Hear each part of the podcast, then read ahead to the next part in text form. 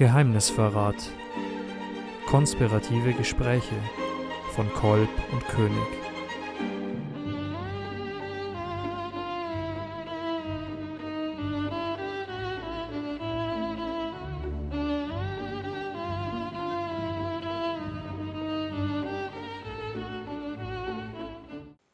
Jordan Peterson ist jemand, der in den letzten Jahren einen ziemlich erstaunlichen Grad an Bekanntheit gewonnen hat in der ganzen Welt. Ähm, angefangen hat er so im Jahr 2017 eigentlich aus einem politischen ähm, Thema heraus, weil er an der Universität ähm, sich gewehrt hat gegen ein kanadisches Gesetz, was damals vorschreiben wollte, dass man sozusagen auch willkürlich, ähm, willkürlich erdachte Pronomen, die sich jemand für sein erdachtes Geschlecht auswählt, hernehmen muss äh, und sich ansonsten strafbar macht. Und damit ist er so irgendwie auf die öffentliche Bühne äh, gekommen und ist aber dann sehr schnell bekannt geworden für seine Vorlesungen zum Thema, ja, er ist Psychologe und er arbeitet viel mit Geschichten, also mit ähm, klassischen Mythen oder auch mit modernen ähm, Märchen, ähm, Narrativen aus Filmen und, und Büchern und hat da sehr schnell ähm, ja, eine ziemlich große Bekanntheit dadurch erlangt, dass er so eine neue, für viele Leute neue und aufregende Art gefunden hat, diese Geschichten zu interpretieren.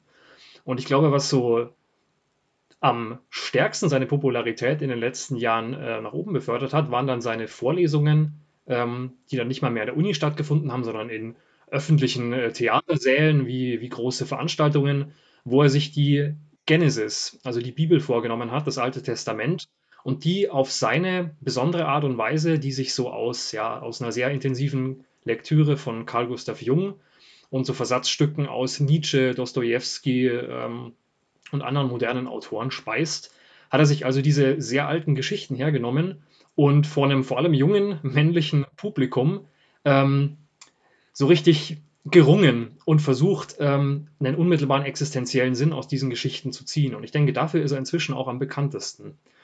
Und ich finde die Figur Peterson eigentlich sehr interessant, ähm, weil sie, ähm, also der hat auch mich damals total mitgenommen, äh, so 2017, ähm, als ich ihn zum ersten Mal gesehen habe und mir all diese Vorlesungen von ihm angeguckt hatte, weil ich damals auch so ein bisschen auf der Suche war, im Grunde nach, nach, nach genau so jemandem, der es schafft, die, dieses althergebrachte Geschichtenmaterial irgendwie auf so eine existenzielle Art und Weise ähm, zu durchdringen.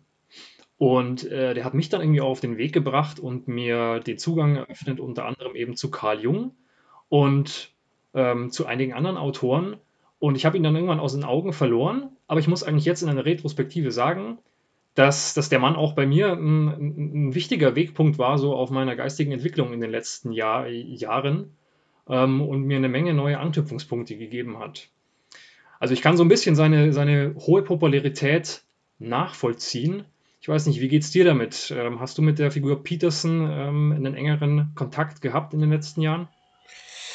Ja, engerer Kontakt ist äh, vielleicht das falsche Wort, aber ich äh, habe mich äh, schon auch beschäftigt mit den Sachen, äh, die er macht, also äh, intensiver beschäftigt. Ähm, bei mir war es erst äh, 2019 im Wesentlichen, dass ich viele ähm, Vorlesungen von ihm oder die meisten vielleicht oder ich weiß nicht, er hat ja glaube ich auf YouTube auch viel viel redundante Sachen auf seinem Kanal, also ich habe mir dann jetzt nicht nicht, nicht jede Vorlesung über Personality Transformation angehört, aber, aber eine dann eben, also eine, eine Vorlesungsreihe, ein Semester quasi oder äh, whatever. Ähm, es war ich ganz. Ja, vor allem ja diese, diese Maps of Meaning Vorlesung war, glaube ich, so das Große, ne? Also die zu seinem Buch, das er mal geschrieben hat. Genau, da, ähm, das habe ich auch äh, versucht als Buch zu lesen. Ähm, hab, ja, ich habe es mir in der, in der Bibliothek mal ausgeliehen. Ähm, war ein ziemlicher Act, weil es immer ausgeliehen ist. Und ich muss aber sagen, ich habe es dann nicht vollständig gelesen. Also ich habe die ersten 150 Seiten gelesen. Und also das, das, Buch, mit dem er ja unter anderem berühmt geworden ist, war ja ähm, äh, 12 Rules for Life. Also das war ja dann eher so populärer und dieses Maps for Meaning hat er geschrieben, äh, als ihn noch keiner kannte und das ist auch kein, kein populäres Buch und ähm, ich bin halt ein, ein populärer Leser. Also äh, ich, äh, ja, ich, mich hat's nicht gepackt. Ähm, die Vorlesungen aber schon. Äh, das war ganz interessant. Ich, also 2019 dann auch ähm, war ich ja auch mal kurz, kurzzeitig bei der Bundeswehr und äh, ich weiß noch, dass ich dann immer da mit dem Zug dann jedes, äh, jedes Wochenende immer durch, durch äh, ganz Südwestdeutschland, äh, durch ganz Süddeutschland gefahren bin. Und äh, da habe ich da also immer im Zug diese Vorlesungen gehört. Ähm, mhm. Ja, äh, also es ist, man, man kann nachvollziehen, dass er so eine Popularität ähm, bekommen hat, weil er, glaube ich, schon ähm, in, in ein, ein brachliegendes Feld bearbeitet und es hat aber doch auch was ähm, was Erstaunliches und ich glaube auch was was für unsere Zeit sehr charakteristisches. Also er er löst ja äh, sowohl ähm, äh, im, äh, im positiven wie im negativen sehr starke Resonanz hervor und, und das ja mit, mit Thesen, ähm, äh, wenn man sich die mal näher anschaut, eigen, wo man eigentlich äh, sagen sollte, ähm, das sind eigentlich fast triviale Sachen. Das, das sollte sich eigentlich fast von selbst verstehen, was er da sagt. Und, und trotzdem ähm, äh, löst es äh, in, in unserer Zeit äh, so eine Resonanz aus, als ob das noch ganz, noch nie gehörte und, und ganz, ganz unerhörte Sachen seien, die er dort sagt. Also das war dann auch irgendwann mein Urteil, dass ich mir dann irgendwann gedacht habe, Mensch, eigentlich alles, was du da sagst, haben andere Leute eigentlich schon früher und wahrscheinlich auch deutlich intensiver gesagt. Und er macht, finde ich, auch gar nicht so arg viel, was jetzt authentisch, äh, was jetzt irgendwie, er hat kein eigenes System oder so, sondern, aber das ist, glaube ich, auch das, was ihn so interessant macht, weil er das irgendwie schafft, Sachen zu verknüpfen, die nicht vielleicht auf den ersten Blick verknüpft werden müssten. Also meinetwegen irgendwie die ähm, Berichte von einem Solzhenitsyn über Skulak, ähm, Karl Jungsche Psychoanalyse und irgendwie Nietzsches, Nietzsches Vorhersagen über den letzten Menschen das bringt er irgendwie so zusammen und zwar auf so eine ganz persönliche Art und Weise und so eine sehr zugängliche Art und Weise für, für halt so ein gewisses Publikum, wo wir schon so, denke ich mal, die, die durchschnittliche Zielgruppe sind, so junge Männer bis Mitte 30. Und ähm, ich glaube, das war das, was mich an ihm so am Anfang ähm, gereizt hat, dass er das so, so unmittelbar einem nahe bringt und dass es so ist, gerade, weil er jetzt kein eigenes komplexes System hat oder weil er irgendwie zurückgreift auf, auf ganz viel Vorwissen, äh, was man haben müsste, sondern er schafft es so, den, den Hörer reinzuziehen und mit ihm zusammen, so zum Beispiel, wenn er eben über Mythen oder Märchen spricht, mit ihm zusammen diese Sachen zu entwickeln. Und das merkt man auch in seinen Vorträgen und in seinen Podcasts und Reden und allem Möglichen, dass er selber total eigentlich im Prozess des Suchens und Nachdenkens ist. Und er, es ist mehr so, als ob er seinen eigenen Suchensprozess mit dem Publikum gemeinsam durchmacht. Also, ich meine, er ist ja auch einfach eine ganz, eine ganz fragile Gestalt auch so. Also es gibt ja ganz viele Momente, wo er dann vor öffentlicher, vor Kamera anfängt äh, zu weinen, weil ihn einfach die, die Emotionen bei dem, was er erzählt, total übermannen und er das gar nicht, gar nicht so gut unter Kontrolle hat. Und das, glaube ich, trägt aber auch zu der Attraktivität bei, weil man halt merkt, dass er sehr ehrlich ist und das halt wirklich ernst meint, was er da erzählt. Und er schafft eben ähm, er ist jetzt mehr oder weniger schon, er hat, er hat also gewisse den Ruf als Einstiegsdroge fürs Christentum inzwischen. Also er hat anscheinend wirklich, wenn man sich jetzt auch mal die Kommentare unter den Videos durchliest, unter den neueren, er hat es anscheinend echt geschafft, einer relativ breiten Schicht an jungen Leuten das ähm, ja, abendländisch-katholisch-christliche Erbe auf eine neue Art und Weise nahezubringen, sodass die wieder einen eigenen Zugang dazu finden können. Und das führt uns jetzt im Grunde auch zu dem, zu dem Thema, über das wir heute reden wollen, nämlich ähm, ja, die, den Umgang und den Zugang zu, zum Mythos. Weil wenn ein Jordan Peterson natürlich vor einer großen, ähm, voll besetzten Halle Genesis interpretiert, dann ist das nichts anderes als Mythenexegese. Und ja, die Art, wie Peterson das macht, ist, wie gesagt, sehr stark beeinflusst von Carl Gustav Jung, also von der modernen psychologischen Herangehensweise an Mythen. Ich weiß nicht, hast du mal, hast du mit Carl Jung irgendwelche Berührpunkte mal gehabt? Ähm, nein. Aber ich, wenn ich, Kurz ich und versichere, lesen würdest, würdest du wahrscheinlich vieles wiedererkennen. Weil ich habe dann, ich habe dann über Peterson angefangen, auch ähm, von Carl Jung Sachen zu lesen. Und es ist schon wirklich, also teilweise ähm, zieht er seine Sachen eigentlich eins zu eins, seine Methode und, und seine Begriffe schon eins zu eins von, von Jung, der Peterson. Und es ist halt diese, diese Zugang, dieser Zugang des Psychologen zum Mythos. Also er, er nimmt sich diese Geschichten her und was er in den Geschichten eigentlich sucht, sind Strukturen, die er in unmittelbare Beziehung bringen kann zur menschlichen Seele. Und er ist ja, also ich rede immer noch über Peterson, ähm, er ist ja auch selber, war lange praktizierender Psychologe und hat sich ja viel mit so Themen auseinandergesetzt, ähm, wie ähm, sozusagen die Psychologie des, des, des politischen Totalitarismus äh, und Extremismus. Also wie kommt es dazu? Äh, ich glaube, das schildert er selbst so. Die Frage, die sich für ihn gestellt hat, wie wird ein Mensch zum Auschwitz-Wächter? So, also was passiert, was muss psychologisch mit einem Menschen passieren, dass er so, wie er sich das vorstellt, zu, so, zu, sozusagen zu so einer unmenschlichen Grausamkeit in so einem totalitären System fähig ist. Und ja, er hat dann letztendlich äh, jetzt ähm, in den letzten zwei, drei Jahren in der Bibel, also in diesem, in dem Fundament, dem Grunddokument irgendwie der, der westlichen ähm, abendländischen Kultur, findet er sozusagen auch all diese Schlüssel wieder. Und all diese Sachen, äh, die er aus, der, ähm, aus seiner psychoanalytischen Praxis kennt, ähm, findet er in diesen, in diesen Geschichten ne, auf ganz vielen verschiedenen Ebenen wieder.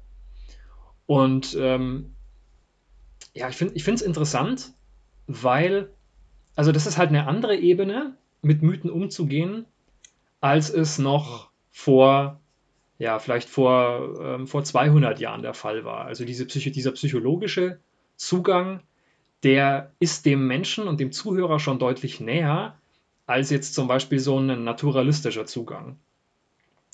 Also ich weiß nicht, wie, wie hast du, ähm, kennst du noch andere Autoren oder ähm, ja, so Persönlichkeiten jetzt in, den letzten, in, der, in der Moderne, die sich, die sich intensiv mit Mythenexegese auseinandergesetzt haben eigentlich?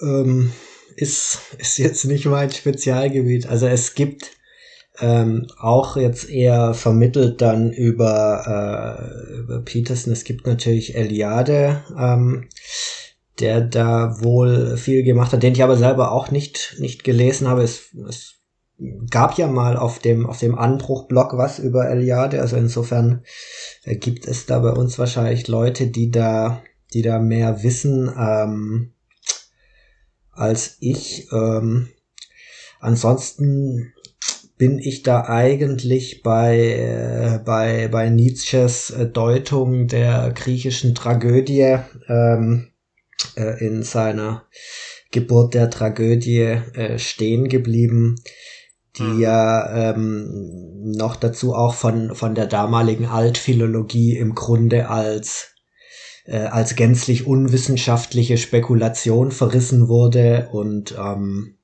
also das, das ist natürlich nicht unbedingt ein Einwand gegen das Buch, aber aus, aus, aus äh, universitätswissenschaftlicher äh, Sicht äh, ist das natürlich zu Recht gesagt. Ähm, denn ähm, das ist vielleicht auch so ein, ein, ein Problem der, der Mythendeutung. Ähm, natürlich, was, was Nietzsche zum Beispiel dort macht, äh, ist äh, natürlich, dass er die, die philosophischen äh, Probleme seiner Zeit und vor allem äh, seiner selbst in das griechische Theater äh, hinein transponiert und, und im Grunde im, im griechischen Mythos das wiederfindet, äh, äh was just genau nun eigentlich seine Auffassung ist.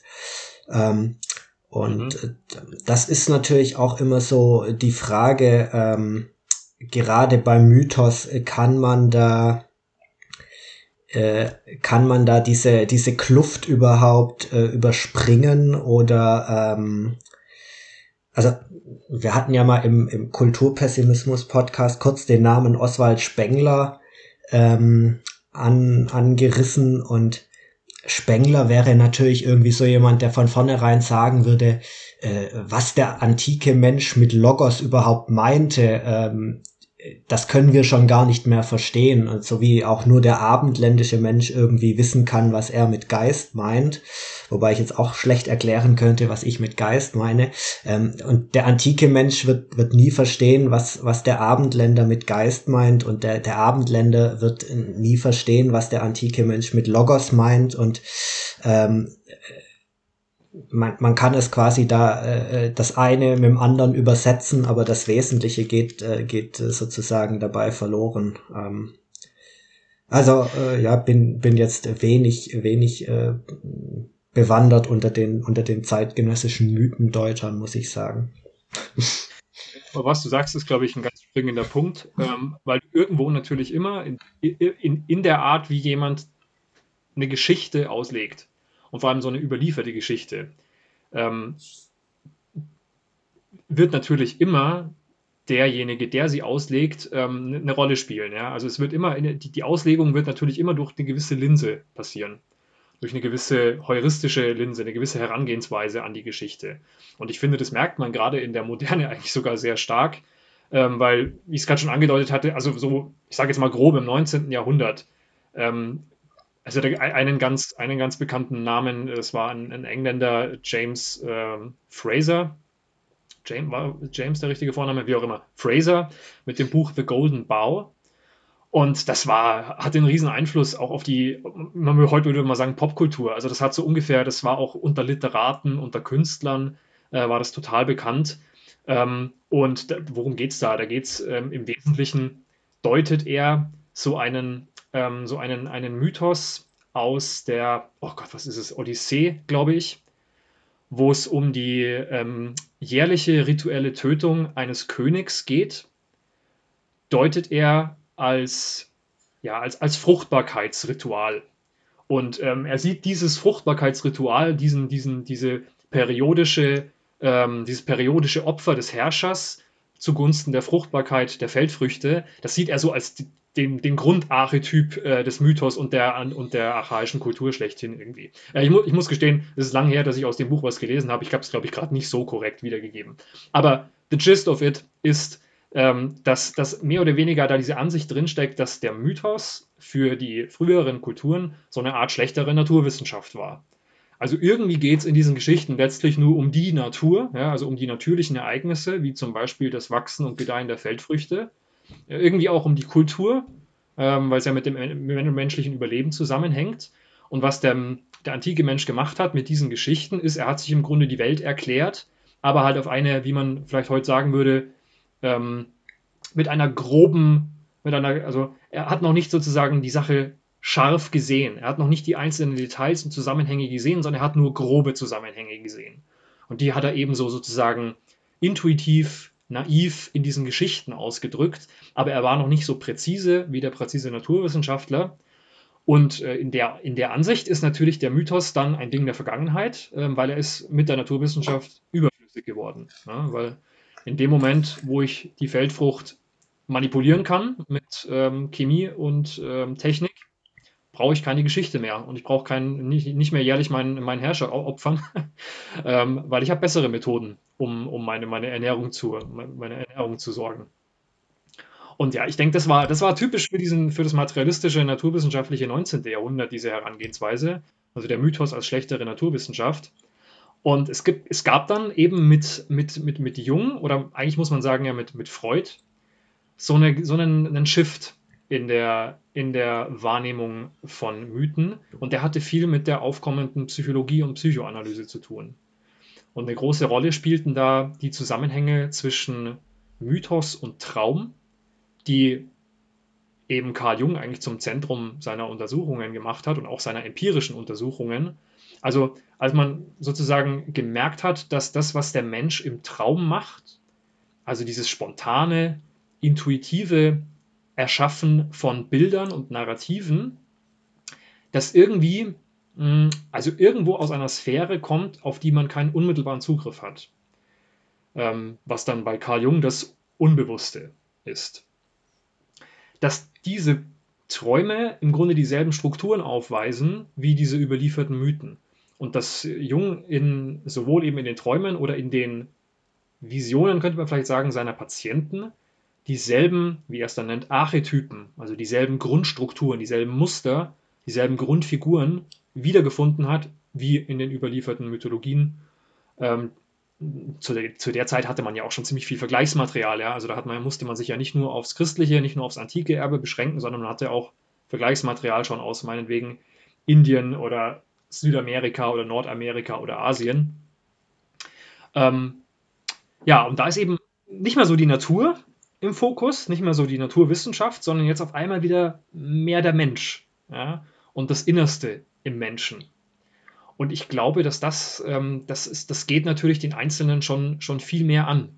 Also wenn der Mythos etwas über die eigene Seele erzählt, dann ist das vielleicht schon viel interessanter, auch wieder für den modernen Menschen, als wenn er nur was über das passiert, was da draußen in dieser materiellen Welt passiert. Und deswegen denke ich, ist auch diese, hat diese psychologische Deutung der Mythen auch eine viel größere Anziehungskraft entwickelt. Also die war ja im Grunde im 20. Jahrhundert auch in der ganzen New Age-Bewegung war das unglaublich einflussreich. Also Carl Jung hat einen gigantischen Einfluss gehabt auf die Popkultur, muss man eigentlich sagen. Auch auf, auf unsere heute, auch auf die Literatur. Und ähm, so wie Fraser einen Einfluss hatte. Und ja, so Leute wie Peterson sind ein gutes, sind ein gutes, ähm, ein gutes Zeichen dafür, äh, wie das auch eben ganz aktuell noch in unserer Zeit stattfindet. Eliade hast du auch schon genannt.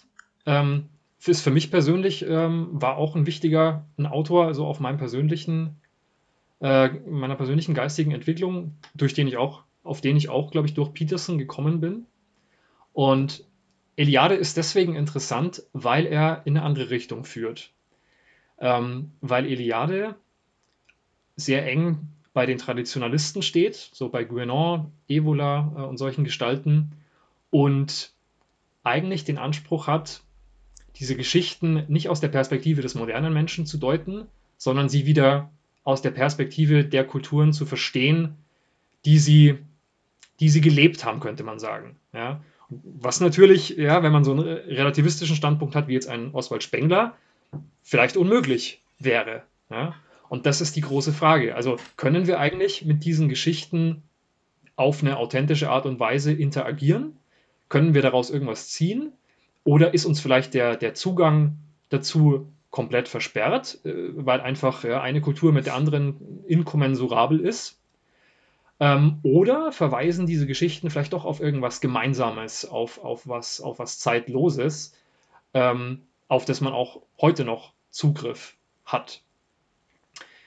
Ich weiß nicht, wie, wie, wie, wie siehst du das? Ähm, du hast jetzt gesagt, du hast jetzt eigentlich nicht so viel, ist jetzt nicht dein, dein, dein, dein Fachgebiet sozusagen, aber würdest du sagen, dass jetzt auch heute noch jemand zum Beispiel die Bibel in die Hand nehmen kann und auch aus so einer tausend Jahre alten Geschichte, tausende Jahre alten Geschichte wie der Genesis noch eine unmittelbar was für sich und für sein Leben ziehen kann?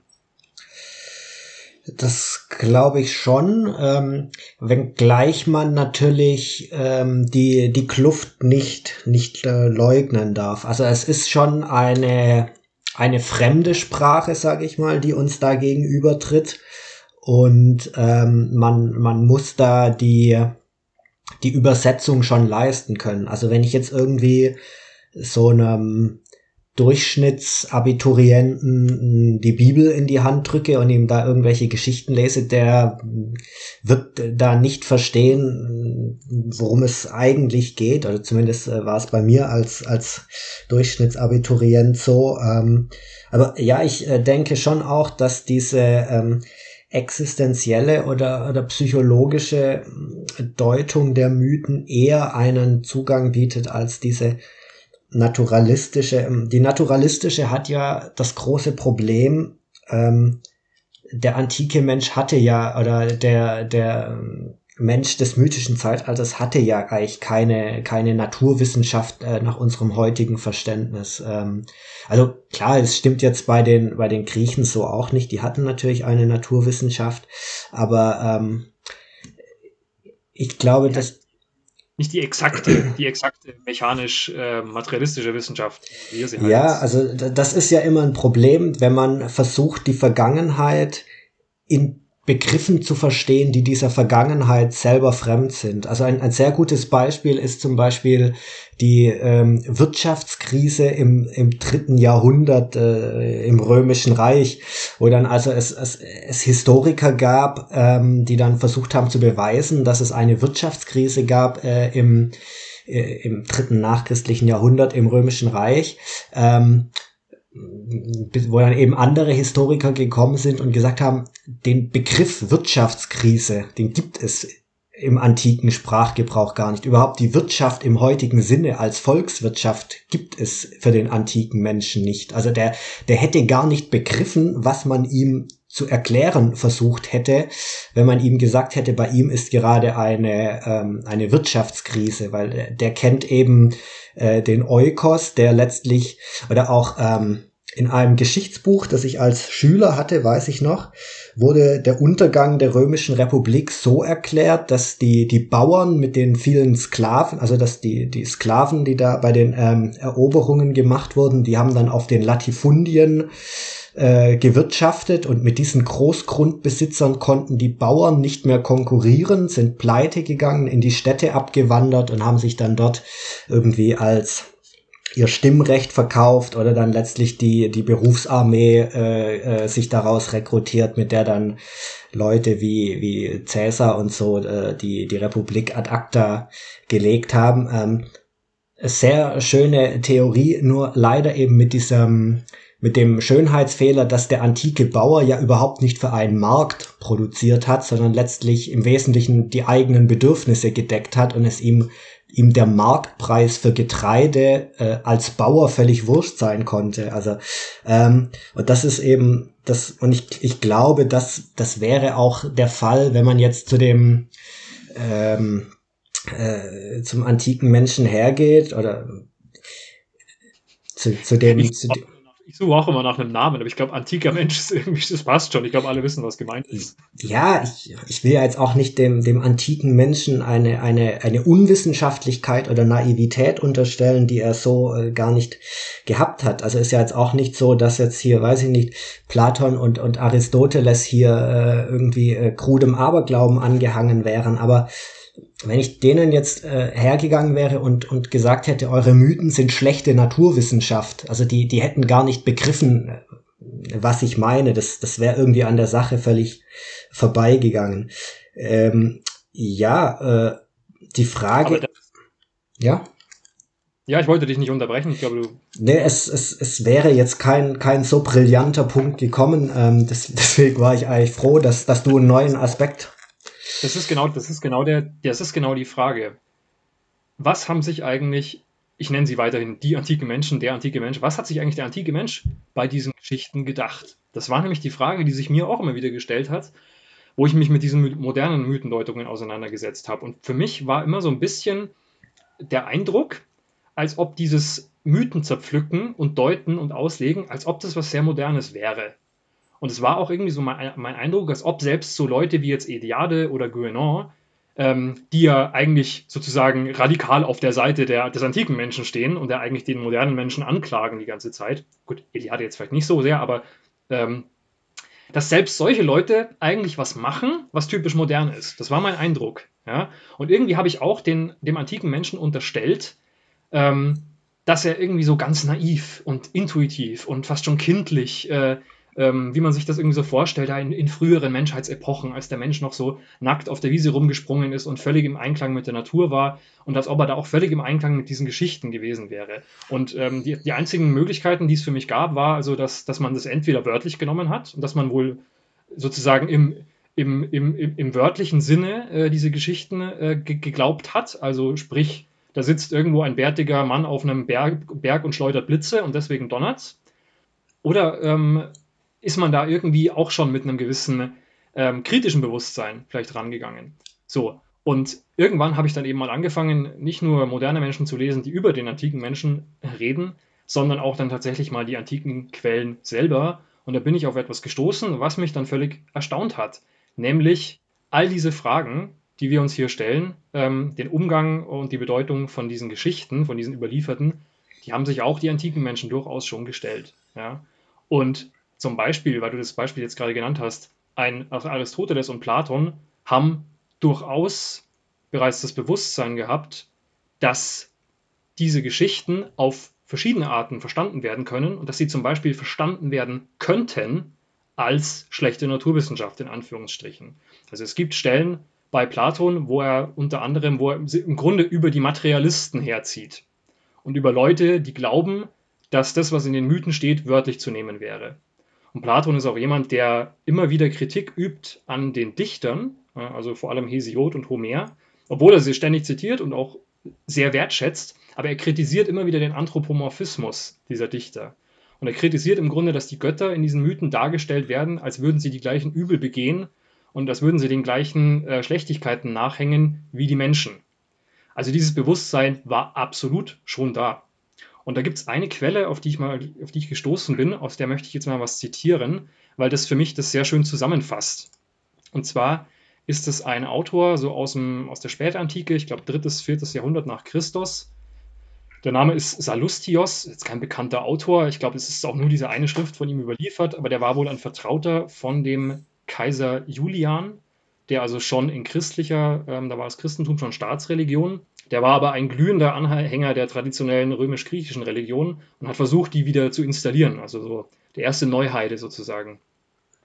Und von diesem Salustios gibt es eine kleine Schrift, die heißt Über die Götter und den Kosmos.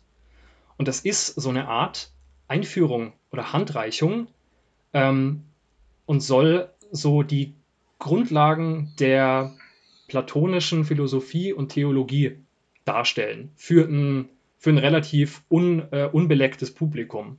Und ich, ich finde das total interessant, weil sowas, ich kenne so ähm, sowas nirgendwo anders aus keiner anderen von keinem anderen Autor, dass man so auf ganz wenig Seiten in ganz kurzen Thesen so eine Zusammenfassung eigentlich einer, einer ganzen philosophischen Tradition findet. Und da ist ein großes Kapitel drin, wie man mit Mythen umzugehen hat und was es für Möglichkeiten gibt, Mythen zu verstehen. Und da zitiere ich jetzt mal kurz einen Teil daraus.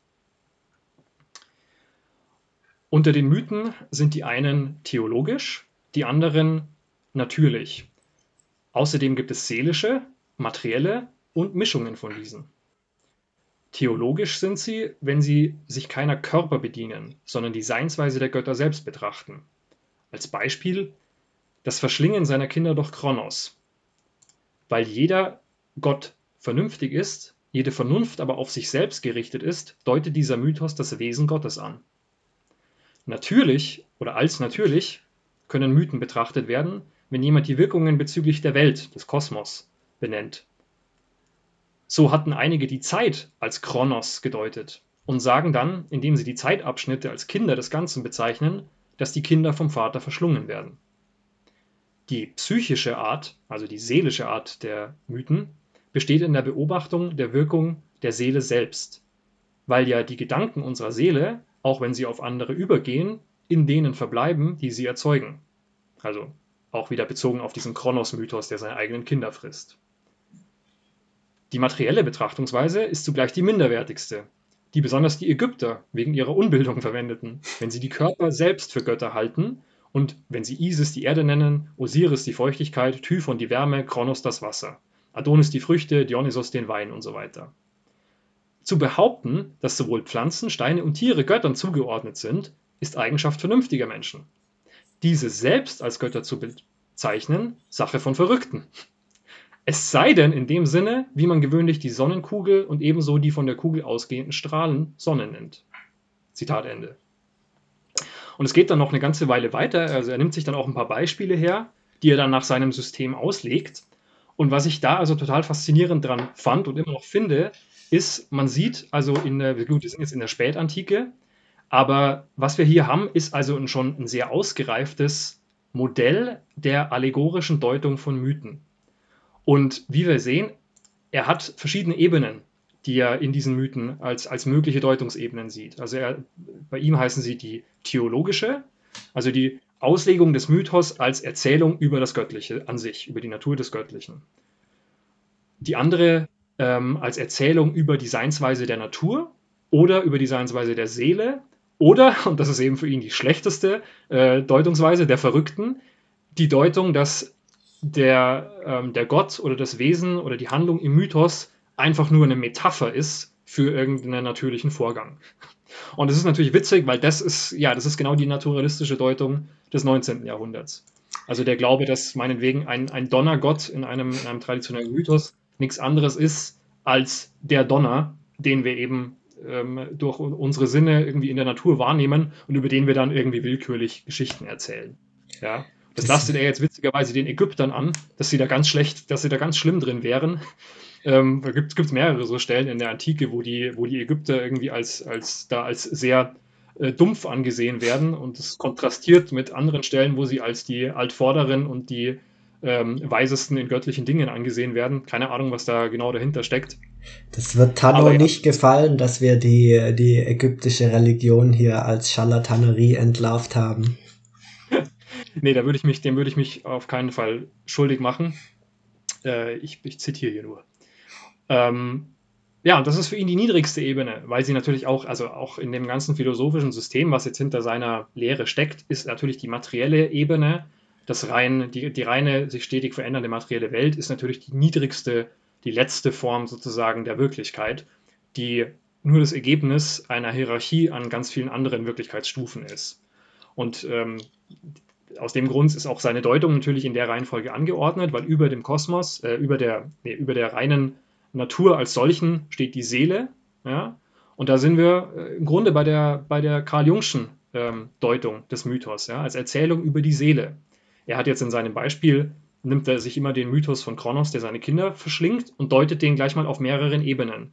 Also zeigt, wie sozusagen diese Geschichte auf mehreren Ebenen funktionieren kann. Und auf der Ebene der Seele wäre dann eben eine mögliche Deutung, dass, es, dass, dass dieser Mythos über die Seele erzählt, weil die Gedanken der Seele, die zwar jeder für sich stehen, mehr oder weniger, trotzdem irgendwie in uns bleiben und wieder in die Seele zurückkehren, nachdem sie gedacht sind auf eine irgendeine Art und Weise. Darüber steht dann noch die, die Möglichkeit, den Mythos als Erzählung über die, über die Natur und den Kosmos zu deuten. Das ist jetzt nicht ganz klar so auf den ersten Blick, wie sich das unterscheidet von der letzten materiellen Ebene, aber er denkt da eher an Natur und Kosmos im Sinne der Schöpfung. Also ein, äh, ein, ein Mythos, der über die Schöpfung erzählt. Also wenn, wenn in der Genesis erzählt wird, wie Gott die Welt erschaffen hat, dann ist das, wäre das für Salustios wohl ein, ein, ein kosmischer Mythos, ja, weil er über, das, ja. über die Grundprinzipien der Welt als solche spricht. Und da ist sein Beispiel zum Beispiel Kronos als, als Zeit, also Zeit als Maß der, des kosmischen Werdens. Und die letzte Ebene ist dann eben die, ja, die dem modernen Menschen eher fremd ist, ähm, nämlich der Mythos als Erzählung über das Göttliche oder über metaphysische Sachverhalte. Und dieser Salustius steht jetzt auch absolut nicht alleine. Ja? Also das hat sich für mich dann auch in meiner längeren Beschäftigung mit diesem Thema herausgestellt. Ähm, er steht da eigentlich in einer jahrhundertelangen Tradition. Also vorher hatten wir schon mal kurz Platon genannt. Zum Beispiel gibt es bei Platon einige Stellen, die darauf hindeuten, dass es also auch schon eine reiche Auslegung und, und Deutungsgeschichte der homerischen und äh, hesiodischen Gedichte gab in der, in der klassischen Zeit. Ähm, und anscheinend auch durchaus Streit, ja, wie man diese Geschichten verstehen soll und was, was Homer denn gemeint hat mit all diesen, mit all diesen Erzählungen. Und wer dann richtig hervorgestochen ist in dieser Disziplin, sind dann ähm, einige, einige Zeit später die Stoiker. Und die Stoiker waren eigentlich, eigentlich sehr schuldig in dem, was jetzt hier Salustios als die, die niedrigste Ebene äh, der Mythendeutung aufführt. Ähm, die haben nämlich mehr, mehr oder weniger die Mythen äh, verstanden, ja, als wirklich auch wieder als eine Form von Naturwissenschaft. Also da war, wurden dann sehr oft die Götter identifiziert mit Elementen ähm, und ähm, natürlichen Prinzipien, weil, ähm, ja, weil der, der, der, die Stoiker insgesamt, ja, man könnte sagen, eine, eine recht materialistische Auffassung von dem Wirken in der Natur hatten, wenngleich sie der Meinung waren, dass in der materiellen Welt ein durchgehender äh, Geist, eine Vernunft waltet, die ja so den, den Platz der, der, der obersten Gottheit dann eigentlich einnehmen würde. Also soll heißen, es gab durchaus in der Antike all diese, die, all diese Diskurse und all diese Möglichkeiten auch schon, die Mythen zu verstehen. Und es gab Meinungsverschiedenheiten. Und ähm, wahrscheinlich hat sich der Großteil der Bevölkerung keine Gedanken über diese Sachen gemacht. Wahrscheinlich war das auch damals schon die Angelegenheit von Gelehrten, Philosophen und Spezialisten, ne, äh, die sich diese Sachen wirklich ähm, zerpflückt haben. Ähm, und deswegen glaube ich eben, dass da gar keine so große Kluft besteht tatsächlich. Ich glaube, die Kluft, die man überwinden muss, ist, wenn dann genau die, die du vorher schon genannt hast. Nämlich, es ist im Grunde wie wenn man eine andere Sprache versucht zu übersetzen. Weil natürlich auch diese Symbole, die in den Mythen vorkommen, eine gewisse Art von Formensprache sind. Und viele dieser Formen sind uns nicht mehr so geläufig oder nicht mehr so nahe, wie sie Menschen in anderen Zeitaltern noch waren, was, ja, keine, was die verschiedensten Gründe haben kann. Aber ich würde sagen, so, um, um jetzt mal meine These zusammenfassen, ich bin eigentlich der Meinung, dass der Mythos für den Menschen zeitlo zeitlose Qualitäten hat. Und dass man, ähm, dass auch also wir heute Zugang finden können, auf jeden Fall, zu diesen überlieferten Geschichten. Wir müssen uns vielleicht in der Übersetzung ein bisschen mehr anstrengen oder wir müssen ein bisschen mehr wieder lernen, diese Sprache zu sprechen. Aber ähm, das Wesentliche, worüber diese Geschichten sprechen, das ist uns immer noch zugänglich. Ja, jetzt habe ich viel geredet. Ähm, ja, also man, man sieht auf jeden Fall dieses, dieses Heimweh, was man ja kennt, nach einer Zeit gewissermaßen, äh, in der die Menschen noch in den Mythen zu Hause waren. Ähm, das, äh, also das, das ist ein Gefühl, das mir jetzt selber auch nicht ganz unvertraut wäre, wenngleich in einer eher diffuseren Gestalt, aber ähm, man, man darf sich da auf jeden Fall nicht auf, auf naive ähm, Holzwege begeben, so, so nach dem Motto, ähm, äh, früher, früher haben die Menschen das alles äh, eins zu eins geglaubt und, und wir heute zergrübeln und äh, zerdenken das alles und, und werden ganz trübsinnig darüber.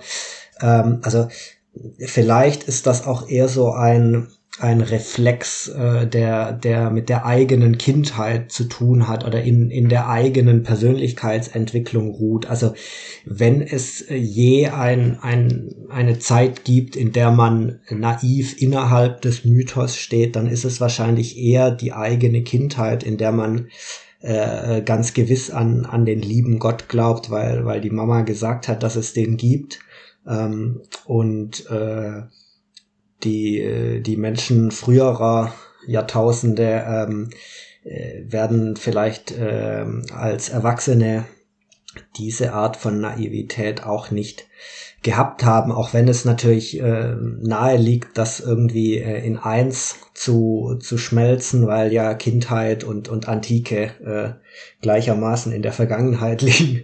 Ähm, Aber für uns, ne? Weil der Witz ist ja eben auch, es gibt ja genug überlieferte antike Geschichten, die auch schon die Geschichte erzählen vom goldenen Zeitalter, in dem der Mensch noch nackt auf der Wiese rumgetanzt ist und ähm, das Essen vom Himmel gefallen ist. Also auch das ist ja ein mythisches Motiv. Natürlich, was natürlich. Zu allen Zeiten erzählt haben. Ja? Natürlich. Ähm, das, das ist genau das. Also ähm, der Mythos hat wahrscheinlich auch so eine gewisse so eine gewisse Ferne. Also er, das ist eben auch so eine Frage, äh, aber weil du jetzt den Begriff Zeitlosigkeit äh, ins Spiel gebracht hast. Ähm, Zeit ist ja auch das Thema des in kürzester Kürze erscheinendes, in naher Zeit erscheinenden Anbruchhefts 4. Ähm, das ist schon auch die Frage, ob nicht der Mythos, äh, weil er ähm, auch auf metaphysisches äh, verweist, ob er, ob der Mythos nicht eigentlich immer so etwas ist, was sich am Horizont abzeichnet. Also er ist sozusagen das, was äh, dem menschlichen Sein und der Gegenwart den Rahmen gibt, aber äh, er ist nicht das, was darin aufgeht. Also äh, es, es gibt wahrscheinlich nicht diesen, diesen Menschen, ähm, der, der naiv darin lebt, sondern es ist gerade die, die Eigenart des Mythos, dass man auf ihn zurückblickt als eine Erzählung oder, also das ist ja überhaupt so eine etwas, ähm, auch das zum Beispiel so eine, eine Frage, die ich mir zu den, zu den Alten immer gestellt habe. Wenn man quasi von Herakles und von seinem Schicksal erzählen kann, dann muss er ja zu dem Zeitpunkt, wo, wo ich das höre als antiker Mensch, muss er ja dann schon tot sein. Äh, und also wie, wie kann ich ihn dann überhaupt noch äh, verehren? Also ähm, hm. das, das ist, glaube ich, dem Mythos auch so, so eigen, dass er als, als Ahnung des goldenen Zeitalters in der Vergangenheit oder als, als Verheißung von, von äh, Erlösung oder wie immer, äh, dass er äh, das Dasein quasi ein, einspannt, aber ähm, nicht, nicht, äh, nicht eigentlich verfügbar ist. Ja, also Salustios ähm, benutzt ja auch das, also er sagt an einer Stelle, man könnte auch den Kosmos als Mythos betrachten. was er damit meint, ist, dass auch der Kosmos ein Verhältnis hat von Sichtbarem und Unsichtbarem. Und das Sichtbare ist das Zeichen für das Unsichtbare. Und so ist eben auch der Mythos, die Erzählung, das Sichtbare, ja, das, was jedem Kund gibt über die Götter und über die Helden. Und aber der Witz ist, dass es etwas Unsichtbares gibt, auf das dieser Mythos verweist. Und dieser, dieses Unsichtbare ist dann eben das, was ähm, das Unwandelbare, das Zeitlose, das sich in jeweils zeitbedingte Formen kleiden kann. Das war definitiv das Verständnis, was jetzt zum Beispiel so ein Autor wie dieser Salustios vom Mythos hatte. Es gibt da dieses, aus diesem Text auch ein, ein ganz kurzes Zitat, das ich schon öfter mal irgendwo äh, gesehen habe, wie er, wo er sagt, also er, er deutet dann einen, einen Mythos relativ lange und er sagt dann als Resümee, dies, also dieses Geschehnis war nie, sondern ist immer. Das ist ein ganz kurzer Satz. Mhm. Damit meint er aber genau das. Ja? Also es ist keine Erzählung über die Vergangenheit. Ähm, es ist nichts, was einmal abgelaufen ist innerhalb der Zeit, sondern es ist etwas Unsichtbares, Zeitloses. Aber, und das ist jetzt ja das Problem, der Clou an der Sache, wir berichten darüber, als ob es in der Zeit geschehen wäre. Ja, also wir berichten von Persönlichkeiten, die Handlungen vollziehen, die miteinander interagieren, von Ereignissen, die klingen, als ob sie nacheinander passieren. Und er verknüpft es dann auch mit dem, mit dem menschlichen Geist, weil er sagt, ja, der Geist, und damit meint er jetzt den, äh, das ist der griechische Begriff Nous, der hier dahinter steckt, ähm, also ein Geist in einem, in, einem, in einem metaphysischen Sinn, der Geist schaut alles zugleich, während die Rede, der Logos, eines nach dem anderen erzählt. Mhm. Und der Rede, die Rede der Logos ist auch unser interner Denkprozess. Ja? Also im menschlichen Denken gibt es natürlich auch nur den einen Gedanken nach dem anderen und die Vorstellung von einer Sache nach der anderen. Wir sehen sozusagen das Sein nicht wie jetzt in einem Bild alles auf einen Blick, sondern wir sehen es sukzessive. Also, weil der, der menschliche Geist sich ja auch, so wie er jetzt, also in der menschlichen Seele offenbart sich der Geist auch zeitlich.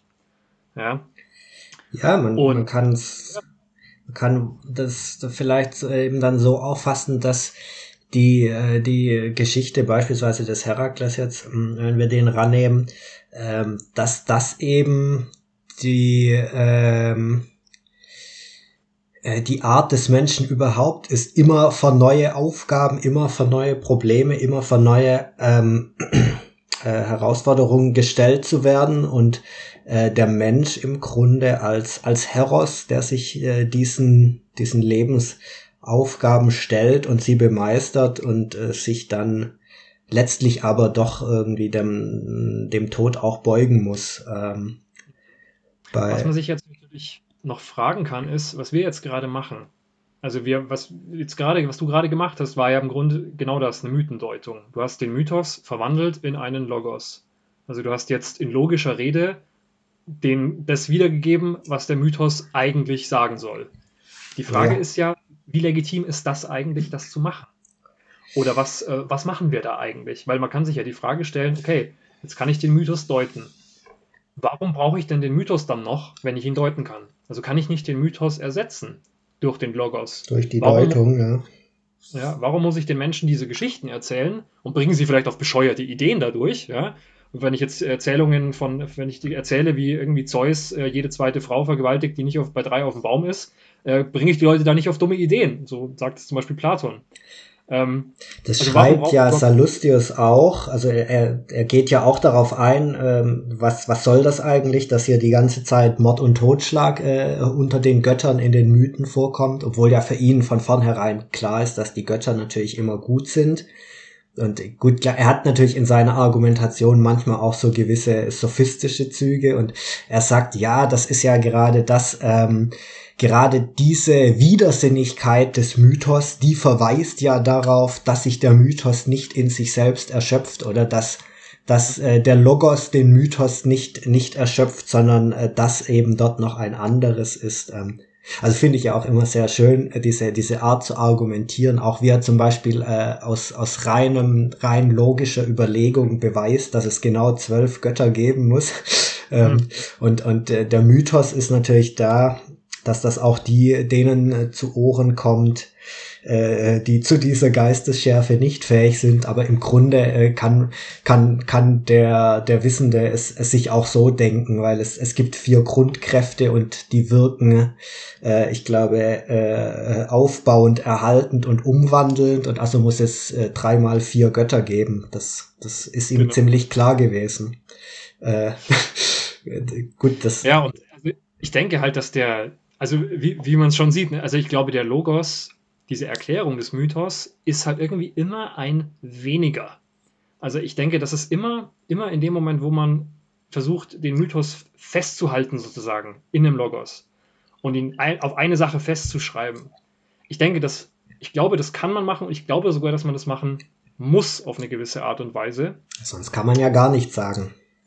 Ja, und weil ich, weil eben dieses intuitive Verständnis des Mythos eben, glaube ich, nicht die, der Normalzustand des Menschen ist, sondern ich glaube, dieser, das ist vielleicht, ähm, dafür sind vielleicht einige wenige begabt, ähm, so eine Geschichte zu hören und unmittelbar wahrzunehmen, was der existenzielle, metaphysische Hintergrund dieser Geschichte ist. Aber ich glaube, der normale Mensch braucht den Logos, um interagieren zu können mit dem Mythos. Aber ich denke, man darf halt nicht in die Falle tappen und dann meinen, ähm, dass, dass damit der Mythos sich auflöst sondern ich glaube, man muss eine gewisse, also zumindest geht es mir so, ich habe dann so eine gewisse Demut auch, würde ich jetzt mal sagen, dass ich das Gefühl habe, ich erschöpfe die Sache nicht durch meine, durch meine Erklärung. Und ich, ich, ich muss irgendwo anerkennen, dass da vielleicht noch mehr dahinter ist.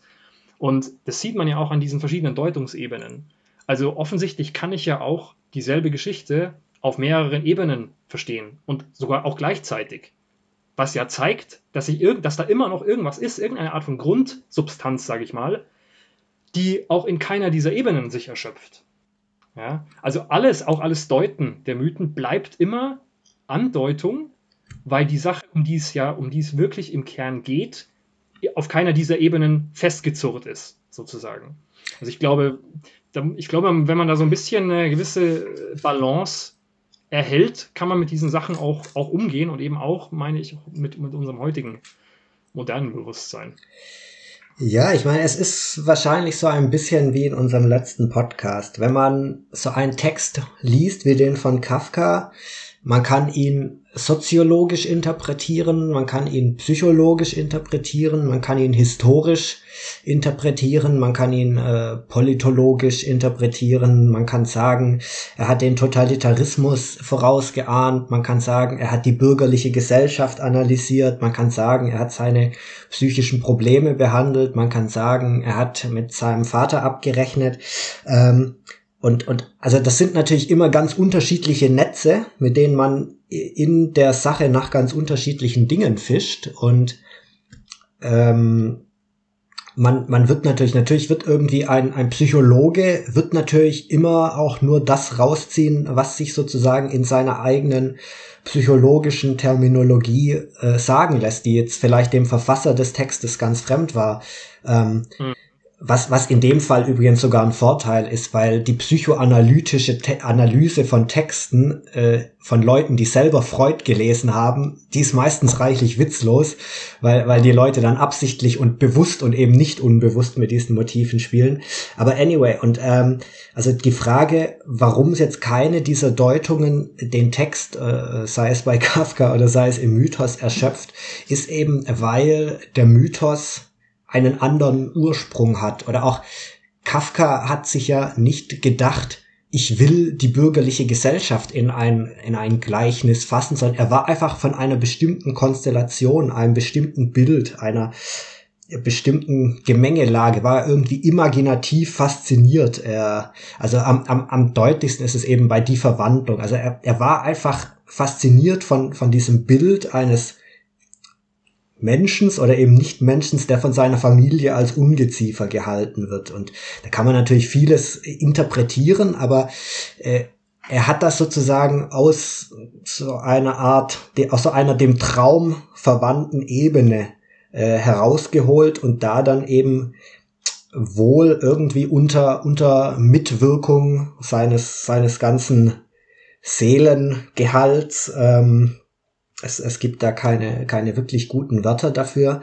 Und, mhm. und deswegen ist da ähm, der Mensch äh, wahrscheinlich auf einer Tiefe ähm, sozusagen erfasst, die diese ganzen ausdifferenzierten Zugriffe äh, der, der Wissenschaft, der Textexegese, die das schon fassen können, aber, aber eben nicht, nicht äh, in toto ähm, zerlegen. Also es, es ist wahrscheinlich auch kein, kein Zufall, dass es gerade bei der mythischen Überlieferung schwerfällt, äh, die Urheber dingfest zu machen. Also ja. man, man kann nicht sagen, wer hat die Bibel verfasst. Äh, es ist hochgradig zweifelhaft, ob Homer gelebt hat. Ähm, und selbst, selbst wenn er, oder man weiß auch nicht, ob zum Beispiel die ob, ob für die Gestalt des Orpheus, auf den sich dann die Orphiker, äh, ob da eine historische Person im Hintergrund steht. Ähm,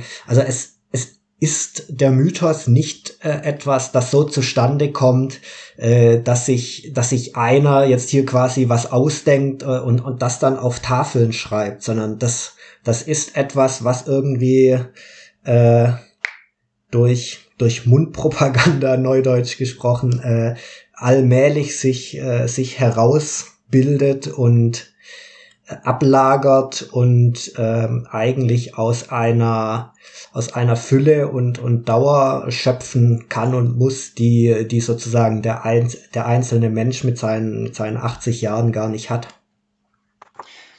Ja, ich denke, eine große Rolle in diesem Prozess spielen die Dichter. Und jemand, so, so jemand wie Kafka würde ich jetzt da auch drunter fassen unter diese, diese Figur des Dichters, weil ich denke, die Leute, also es ist ja nicht umsonst, dass äh, die, die antiken überlieferten Mythen regelmäßig von Dichtern aus, ähm, ähm, in der Form, in der wir sie haben, von Dichtern stammen. Also Homer und Hesiod waren Dichter. Ähm, oder Orpheus. Ähm, weil der Dichter ist irgendwie diese Figur, der diese Bilder empfängt und ähm, ja, ich weiß nicht, ich glaube, jeder, der schon mal was geschrieben hat, der weiß, dass, dass sich das oft nicht so anfühlt, als ob, das, als ob das eine eigene Leistung gewesen wäre, was man da aufs Blatt Papier bringt. Ähm, und das, sondern es ist oft, der Eindruck ist oft eher, als, als, ob, als ob irgendwas anderes die, die Hand führt dabei. Und ähm, es gibt ja, also bei dieser ganzen antiken Mythendeutung ähm, ist ganz oft, wird ganz oft so gesprochen, also vor allem immer, wenn, wenn über, über Homer gesprochen wird, als ob Homer selbst halt ein brillanter platonischer Philosoph gewesen wäre, der diese platonische Philosophie halt in seinem Mythos äh, untergebracht hätte. Ja? Und da ist es dann schon, würde ich jetzt mal sagen, schon relativ deutlich, dass eben dann der tausend Jahre später lebende Philosoph eher seine Systeme dem Homer unterschiebt als andersherum. Ähm, aber, aber trotzdem muss es, nicht, muss es nicht falsch sein, die Deutung. Ja? Aber der Gedanke, dass der Dichter diese Sache bewusst gemacht hat, ich glaube, der ist, ja, ich glaube, den braucht man nicht unbedingt. Ich glaube, man muss dem Dichter nicht unterstellen, dass er diese Bilder bewusst manipulativ sozusagen gesetzt hat. Also als ob er sozusagen erst den Logos im Kopf gehabt hätte und dann die Bilder danach kreiert hätte. Ich glaube, aus meiner bescheidenen, sehr bescheidenen Erfahrung heraus und aus dem, was ich von anderen Dichtern gelesen habe, glaube ich eher, dass es so ist, dass diese Bilder von alleine auftauchen und dass selbst der Dichter nicht weiß, was alles da drin steckt in seinen Gedichten.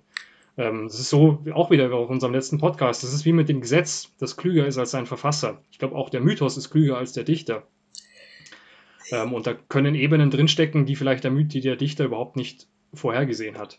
Ich habe jetzt gerade vor mir diesen einen Band von Rolf Schilling und suche verzweifelt nach einem so einen Aphorismus, wo er genau das geschrieben hat und der fällt mir nicht in die Hand. Ja, hat er das, Doch, nicht, in, hat er das nicht in jedem Aphorismus geschrieben? Aber ich habe den einen, den ich, den, den ich mir angekreuzt hatte. Also Zitat Rolf Schilling. Woher kommt es? Jeder Vers, den wir finden, der uns findet, setzt die ganze Welt voraus. Wir können ihn rufen, wir können den Boden für ihn bereiten, aber wir können ihn nicht erzwingen. Wir bringen vieles an Rüstzeug mit für die hohe Jagd, Erfahrung, Geschicklichkeit, Werkzeuge, Waffen. Am wichtigsten ist die Geduld, das Warten können, das Wachsein vor dem Namenlosen. Erst wenn das Gegenüber antwortet, wenn der Gott in das Gedicht eintritt, ist unser Werben erhört. Woher es kommt? Aus dem Ganzen, das wir nicht fassen können und das sich nur dem Opfernden schenkt. Vielleicht gibt es nur einen Autor, der in allem wirkt, auch in den Wörtern, die wir wählen. Am Ende haben wir keine Wahl. Wir sind schon erwählt oder nicht. Für jeden Text stellt sich die homerische Frage. Unser eigenstes ist am wenigsten unser Eigentum. So, das, das waren eigentlich die Worte, die man hätte wählen sollen. Für das, was ich da sagen wollte. Ja, der, der Mythos ist ja in vielem auch viel zu, viel zu kontraintuitiv, als dass, ähm, also wenn, wenn jetzt irgendein Theologe über irgendwas, was er da über Gott sagen will, in ein Gleichnis packen wollte, dann würde er doch wahrscheinlich nicht äh, irgendwie dann mit so einer Geschichte daherkommen wie, äh, wie äh, der von äh, Abraham, dass dann also Gott zu ihm kommt und sagt, er soll hier mal seinen Sohn schlachten und, und dann macht der Abraham das und dann sagt Gott, äh, ja gut, war, war nur Spaß, äh, äh, nimm lieber, äh, nimm lieber doch einen Bock. Also äh, das, das ist ja irgendwie äh, eigentlich dem, dem, dem Logos geradezu entgegengesetzt und, und das ist vielleicht auch das, was irgendwie, ähm, äh, was auch Salustius irgendwie meint. Also äh, genau. der, der Mythos hat einerseits das Wiedervernünftige, man könnte fast sagen, der Mythos ist das Wiedervernünftige, was uns doch äh, irgendwie bei der Lektüre unabweisbar und sinnvoll vorkommt, gerade in, in dieser Wiedervernunft. Ja, ja Exakt. Ja, ich würde vorschlagen, jetzt, jetzt haben wir eine Menge ähm, Theorie vor uns ausgebreitet. Jetzt gehen wir doch mal in die Praxis und ähm, nehmen uns für die restliche Zeit des Gesprächs mal den ein oder anderen überlieferten Mythos her und schauen mal, was wir da so draus ziehen können. Ähm, ich weiß nicht, ähm, willst du loslegen? Ähm. Äh, nee. Okay. Dann lege ich los. Ja. Ähm, ja, also eine Sache, die ich mir rausgesucht habe, ähm, wir hatten vorher mal die Figur des Orpheus genannt. Und ähm, wenn zum Zeitpunkt, wo dieser Podcast erscheint, vielleicht schon auch die nächste Druckaufgabe, Ausgabe auf dem Postweg ist, dann könnt ihr das, ähm, worüber ich jetzt hier rede, auch in meinem Text nachlesen, in der Druckausgabe. Also ich habe mir vor einiger Zeit mich mal ein bisschen beschäftigt mit der religiösen Bewegung der Orphiker. Das war eine relativ für uns relativ ähm, mysteriöse Mysterienreligion im ähm, alten Griechenland, die sich unmittelbar auf den Dichter Orpheus und dessen überlieferte Mythen bezogen hat. So, und ähm, diese orphischen Mythen sind uns leider äh, nur bruchstückhaft überliefert und die waren auch wohl nicht in derselben Form populär wie jetzt zum Beispiel Homer und Hesiod. Trotzdem waren sie wohl bekannt aber sie hatten so einen Aspekt der Geheimhaltung, weil sie wohl Teil dieser Mysterienreligion waren und deswegen von den Mitgliedern als, ja, als Hieroi Logoi, als, als heilige Worte behandelt wurden und deswegen wohl nicht so verbreitet waren. So, aber wir haben dann tatsächlich von spätantiken Philosophen haben wir relativ gut und viele Versatzstücke einer orphischen Theogonie, also auch sowas, was Hesiod geschrieben hat, eine Erzählung von dem Geschlecht der Götter, und der Ent Entwicklung der einzelnen göttlichen ähm, Geschlechter nacheinander und ihre Familienstreitigkeiten und so weiter. Und ähm, bei den Orphikan spielt eine ganz zentrale Rolle der Gott Dionysos oder Bacchus. Und es gibt einen Mythos, der spezifisch orphisch ist und der auch eine ganz unmittelbare Beziehung zu der religiösen Praxis der Orphiker hat. Und zwar ist es die Geschichte von der Ermordung von Dionysos durch die Titanen. Die Geschichte geht im, im Wesentlichen so, dass ähm, Dionysos ist hier das Kind von Zeus und Persephone, was auch ein bisschen anders ist als in den anderen überlieferten Versionen. Und ja, wie, wie Zeus halt so ist und zeugt halt Kinder mit allem, was nicht bei drei auf dem Baum ist. Und seine Frau Hera ist immer verdammt eifersüchtig. Und so ist sie auch auf Persephone eifersüchtig und hetzt jetzt in ihrer Eifersucht die Titanen, die Kinder der Gaia, also im Grunde das, das vorhergegangene Göttergeschlecht, ähm, hetzt sie gegen Dionysos auf. Und ähm, Vater, sein Vater Zeus verbirgt das Kind dann zunächst in einer Höhle und lässt es bewachen durch die Kureten. Das sind so eine Art ja, halbgöttliche, ähm, kriegerische, ähm, mythische Wesen. Und die Titanen überlegen sich jetzt alles Mögliche, um an diesen Dionysos ranzukommen und versuchen ihn mit allerlei Spielzeugen aus dieser Höhle zu locken. Und das Spielzeug, was am Ende den Streich gelingen lässt, ist ein Spiegel, weil das Kind so fasziniert ist von seinem eigenen Spiegelbild, dass es dadurch aus der Höhle gezogen wird. Die Titanen nutzen den Moment, schlagen zu, ermorden das Dionysos-Kind, teilen seinen Körper in sieben Teile und fressen Teile seines Körpers. Und was aber unverwundet bleibt, ist das, ja, das geistige Herz des Gottes, wie es in, in der, im, im Gedicht genannt wird. Und als Zeus das also ähm, dessen gewahr wird, bestraft er die Titanen, indem er sie mit seinem Blitz verbrennt und formt aus der Asche, die bei dieser Verbrennung aufsteigt, die, das Menschengeschlecht. Und der Witz ist jetzt also, das Menschengeschlecht besteht aus der Natur der Titanen, hat also was Irdisches, was Ungeschlachtes, was, was, was Grausames, Boshaftes in sich. Aber die Titanen hatten ja Dionysos gefressen. Das heißt, in, im Menschen, in der titanischen Natur, ist auch ein Funke des Göttlichen enthalten. Und Dionysos wird dann, Dionysos bleibt nicht äh, tot, ne? er ist ja auch ein, äh, ein Gott und hat, ist, ist deswegen letztendlich auch nicht äh, verflucht dazu zu sterben, sondern ähm, Zeus befiehlt dann Athene und Apollon, die Teile wieder zu sammeln und setzt Dionysos sozusagen wieder zusammen, weil er sein, sein Herz, sein geistiges Herz un, unberührt geblieben ist und gebiert ihn erneut aus seinem Schenkel. ja, kann man sich jetzt auch wieder fragen, was das bedeutet. Aber das Wesentliche ist eben diese Doppelnatur der Menschheit. Ähm, also als Zusammensetzung aus titanischem und dionysischem göttlichem Wesen. Und das war wohl, so wie wir es nachvollziehen können, ein direktes Vorbild für die religiöse Praxis der Orphiker, die also einen relativ strengen asketischen Lebensstil gepflegt haben. Dafür gibt es den schönen überlieferten Begriff des Orphikos Bios, die orphische Lebensweise wozu zum Beispiel äh, Vegetarismus, äh, eine gewisse sexuelle Enthaltsamkeit und wohl ein sehr hoher Tugend, Anspruch an tugendhaftes Verhalten und Gerechtigkeit gehörten. Und das alles hatte wohl den Ziel, das Ziel, durch diese Lebensweise, durch die Mysterieneinweihung sozusagen dem Gott in sich gemäß zu leben und zum Bachen zu werden, also teilzuhaben an der Natur des Bachos, die in uns als Menschen vorhanden ist und die titanische, irdische Natur abzulegen.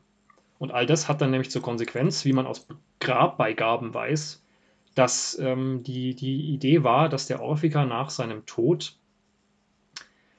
in der Unterwelt sozusagen einen privilegierten Status hat, weil er weiß, ähm, er ist zwar ein Kind der Erde und des Himmels, aber er weiß, seine wahre Verwandtschaft ist, die, ist im Himmel und seine wahren Verwandten sind die Helden und Götter und nicht die anderen Menschen, deren Seelen dann wiedergeboren werden, sondern er hat das Privileg, die Ewigkeit mit seinen, bei seinem eigentlichen Geschlecht zu verbringen. Ja, und ich finde da, also das ist halt, wir haben den überliefert, diesen Mythos von Philosophen, ja, die ihn philosophisch ausgelegt haben. Das muss man dabei schon beachten. Aber trotzdem, diese Versatzstücke sind wirklich Teile eines, eines Gedichts. Ja, was, und also man sieht, finde ich, an dieser Geschichte schon sehr stark, das ist nicht nur, also da steckt nicht, das ist nicht nur Unterhaltung, das ist nicht nur das, was man den Kindern erzählt, sondern das war für diese, für diese religiöse Gemeinschaft wirklich das Vorbild für ihre Lebensweise. Also hatte einen absoluten existenziellen Anspruch an den Einzelnen, diese Geschichte als wahr zu nehmen und sie zu, im eigenen Leben zu imitieren. Und deswegen finde ich das unglaublich interessant. Ähm, und sie ist vor allem deswegen interessant, weil sie mh, hm, ganz starke Bezüge hat zur philosophischen Tradition. Ähm, ähm, weil was bei den Orphikan zum ersten Mal so richtig greifbar vorkommt, ist dieser Gedanke der Unsterblichkeit der Seele. Also das göttlichen Teils im Menschen, der irgendwo von Dionysos herrührt. Und ähm, eben der Gedanke, dass man durch eine gewisse Lebensweise und zu der Tugend, Einweihung, Gebete und so weiter gehören, diesen Teil in sich stärken kann und sozusagen einen gewissen Teil des Menschseins ablegen kann oder zurücklassen kann und damit dem Zyklus der Wiedergeburten entrinnen kann. Und das ist was, was man dann später bei Pythagoras und bei Platon eben ganz prominent wiederfindet. Also es ist ziemlich klar, dass Platon die Orphiker äh, und die orphischen Mythen kannte. Und interessanterweise ist er auch deutlich unkritischer gegenüber Orpheus, als es gegenüber Homer und Hesiod ist, was glaube ich nicht ohne Bedeutung ist.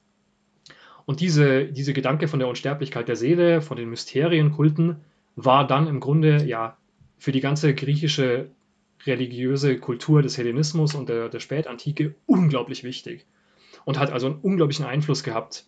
Und dann darüber hinaus natürlich auch über die, für die ganze abendländische, abendländische Tradition bis in die, ähm, bis in die, bis in die Renaissance. Ähm, weswegen dieser Mythos also tatsächlich ja irgendwo so, irgendwo am, am, am historischen Anfang unserer Kulturepoche äh, steht und eine ziemlich lange Nachwirkung hatte. Weswegen ich den sehr interessant finde. Ich weiß nicht, ähm, ich, ich könnte noch mehr dazu sagen, aber ich will jetzt nicht die ganze Zeit alleine reden. Ähm, ja, es ist natürlich auch. Hörst, wenn du die Geschichte hörst, ähm, was zeig, zeigt sich da für dich noch irgendwie mehr als das, was ich jetzt schon gesagt habe? Oder, oder siehst du da sozusagen vielleicht noch andere Deutungsebenen in dieser Geschichte? Ja, es ist jetzt wahrscheinlich dann schon wieder ein, ein eher akademisch als existenzieller Zugang. Ähm, also von, vom Bild her ist das natürlich auch was, was ähm, was in den Mythen ja immer wieder kommt. Also es, äh, also diese, dieses ähm, Tod und Wiederauferstehung ist ja, äh, man hat das äh, bei Christus in, in abgewandelter Form, man hat es ja, glaube ich, selbst im, im ägyptischen Aberglauben, äh, gibt es ja diese, ähm, wie heißt der Gott? Amun, der äh, zerstückelt wird und seine Teile werden über die Wüste verstreut und seine Frau ähm, sammelt das dann alles wieder ein und äh, das ist Osiris, oder Osiris, ja, das also das ich bin aber auch kein Experte.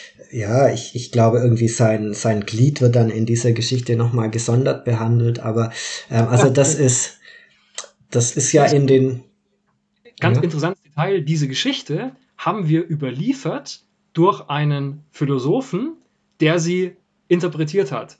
Also die, die, die, die haben wir überliefert gar nicht aus ägyptischen Quellen, sondern von Plutarch, der ein ganzes Büchlein geschrieben hat über eine philosophische Deutung dieses Mythos, interessanterweise. Ja, also das, dieses, dieses Motiv von, von äh, Zerteilung und äh, Vereinigung und ähm, äh, Tod und Wiedergeburt, das, das durchzieht die Mythen äh, immer wieder und klar ist natürlich auch das auf äh, auf vielen Ebenen deutbar. Einerseits äh, im, im großen metaphys-philosophischen äh, Sinn, wie es die Orphiker getan haben.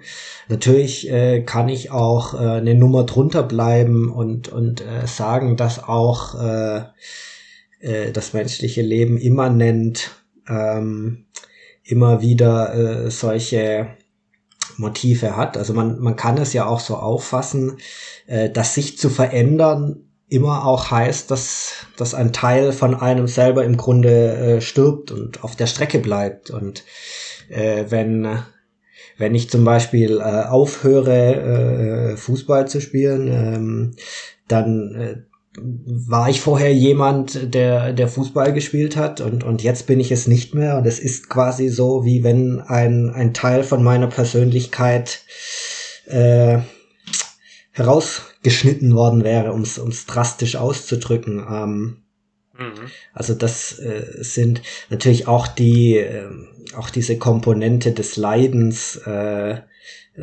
was man dann zum Beispiel bei Christus stark hat, äh, bei, bei Dionysos ähm, oder auch zum Beispiel bei, äh, bei Prometheus, ähm, äh, also auch die, die Identifikation des, des Göttlichen mit dem Menschlichen, auch des, des Erhabenen mit dem, mit dem Elenden und Gequälten, ähm, das, äh, das sind schon ich weiß nicht, ich kann jetzt den Satz irgendwie nur beenden, dass es, dass es trivial klingt, aber das, das sind schon äh, wichtige Motive. Ja, ja, das ist ja gerade der Witz, dass man da auch irgendwo vielleicht an, an gewisse sprachliche Grenzen wieder stößt äh, und es gar, gar nicht mehr so den Bedarf hat, es jetzt noch, noch weiter, doch mehr, durch noch mehr Logoi äh, auszudifferenzieren, sondern äh, irgendwo spricht die Geschichte auch schon für sich selber, ja. Und ähm, was ich noch hinzufügen würde hier, ähm, also Dionysos wurde, wurde ja auch sehr gern naturalistisch interpretiert. Das war auch bei Sallustios Thema, ne, weil er ja einen unmittelbaren Bezug zum Wein hatte. Ja. Die Deutung, zum Rausch natürlich auch. Irgendwo für die Weinrebe steht, liegt natürlich schon sehr nahe. Und ähm, ich glaube, dass es, ich, ich, glaube, dass es auch auf dieser Ebene irgendwo funktioniert. Also ähm, es ist ja kein Zufall, dass die, dass die, die naturalistische Deutung, dass die so leicht von der Hand geht. Ähm, weil man einfach sagen kann, okay, diese Tod und Wiedergeburt, das sehe ich doch jedes Jahr in der Natur da draußen. Die Pflanzen sterben doch und kommen im Frühjahr wieder. Ja? Da gibt es dann diese, diesen tollen Begriff des, der Vegetationsgottheit, den man sich dann irgendwann dafür ausgedacht hat. Aber da, liegt, da, da ist ja was Wahres dran. Ja? Das ist ja kein Quatsch. Ähm, also dieses Motiv des Sterbens und Wiederauferstehens, dieser, dieser Kreislauf des Lebens, das ist ja was, eigentlich was völlig, ähm, was völlig nicht banal, aber alltäglich schon fast. Ja? Und ähm, natürlich auch in der, in der Natur geschieht das auch. Ja? Also es geschieht letztlich auf allen, auf allen Wirklichkeitsebenen, ja? so dass wir auch, wenn wir über die Natur sprechen, dieselbe Struktur vorfinden. Und auch wenn die Weinrebe ähm, wieder neu äh, im, im Sommer wieder neu hervorbricht, dann ist vielleicht auch das ein Wirken des Gottes Dionysos auf irgendeiner Ebene. Aber es ist vielleicht nicht die einzige, ja? so wie wir gesehen haben.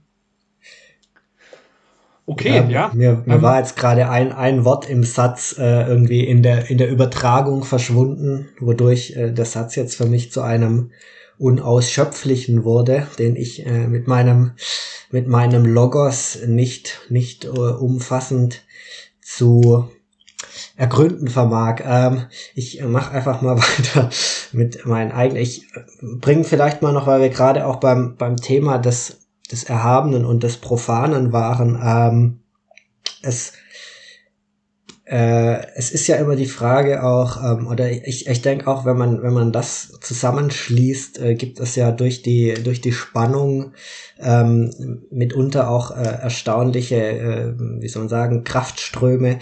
Ähm, also ich persönlich bin äh, jemand, der, äh, ich habe dir das ja auch, glaube ich, schon mal gesagt, ähm, dass es vorkommen kann, ich, ich sitze in der Kneipe irgendwie mit anderen und wir schauen Fußball und äh, ich denke mir dann also, ja, ist das trivial, wir, wir sitzen hier rum und, und trinken und, und, und klotzen auf einen Bildschirm und äh, dann denke ich mir aber auch, ja gut, aber die, die antiken Menschen äh, waren, waren jetzt auch nicht den ganzen Tag über krass und äh, die meisten werden bei den, bei den Olympischen Spielen auch eher Zuschauer als, als Wettkämpfer gewesen sein. Das ist ja irgendwie statistisch anders schwer vorstellbar. Oder das ist auch die Frage, wenn ich mir jetzt zum Beispiel, weiß ich nicht, ein, äh, ein Nicki Minaj Musikvideo anschaue, kann ich natürlich sagen, äh, oh Gott, wie, wie, wie geschmacklos, wie, wie unzüchtig.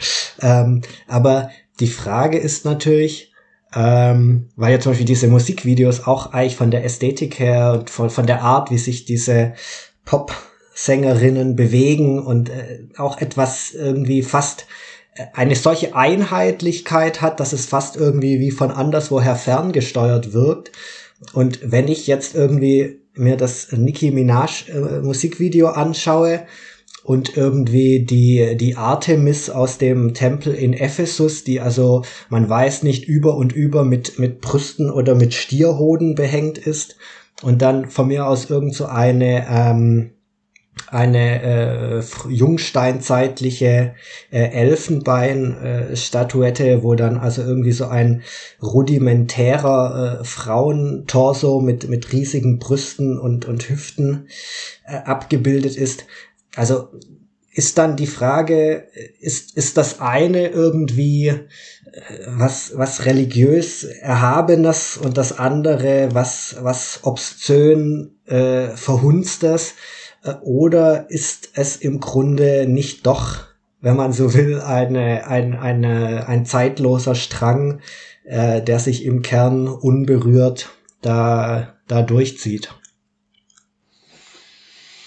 Hm, ich glaube, da gibt es schon einen ziemlich substanziellen Unterschied zwischen diesen Ebenen. Ähm, aber ich weiß nicht, ob wir jetzt die Zeit haben, den auch noch bis zum Ende zu verfolgen.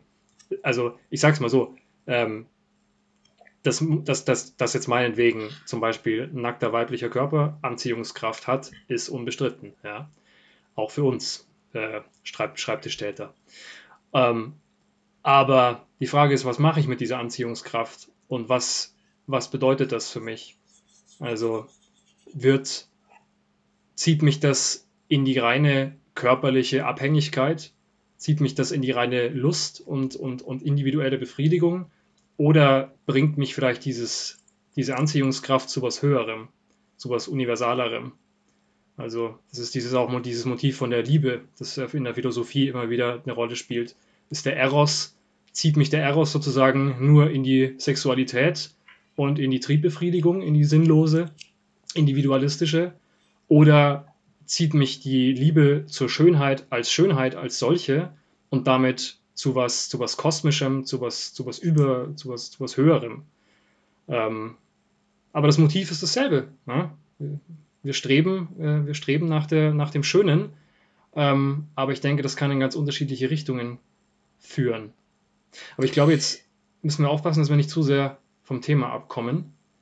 Aber nachdem du jetzt von Nicki Minaj Musikvideos sprichst, fällt mir jetzt als nächster, als nächster Mythos vielleicht die Sinnflut ein. Das ist ja apokalyptisch. genau.